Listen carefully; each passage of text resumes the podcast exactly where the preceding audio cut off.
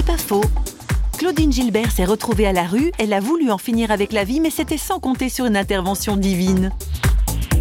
Pas du tout suivi le cursus du catéchisme ou de ce genre de choses. Ça ne m'intéressait pas. Et en fait, euh, il s'est passé des tas de choses dans ma vie, un divorce difficile, des enfants handicapés, malades, des, des choses comme ça, qui font qu'à un moment, j'ai perdu pied, j'ai volé un peu d'argent et devant cette chute qui était continuelle, je m'en relevais pas. J'avais l'impression de tomber dans un puits continuellement. J'ai décidé un jour d'en finir. Je suis partie euh, avec mes médicaments euh, sous le bras, euh, en pleine forêt, en plein hiver, au mois de décembre. Et en prenant ces médicaments, je sais pas pourquoi, mon esprit s'est tourné vers Dieu.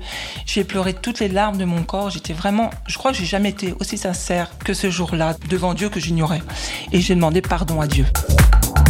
C'est pas faux vous a été proposé par Parole.fm.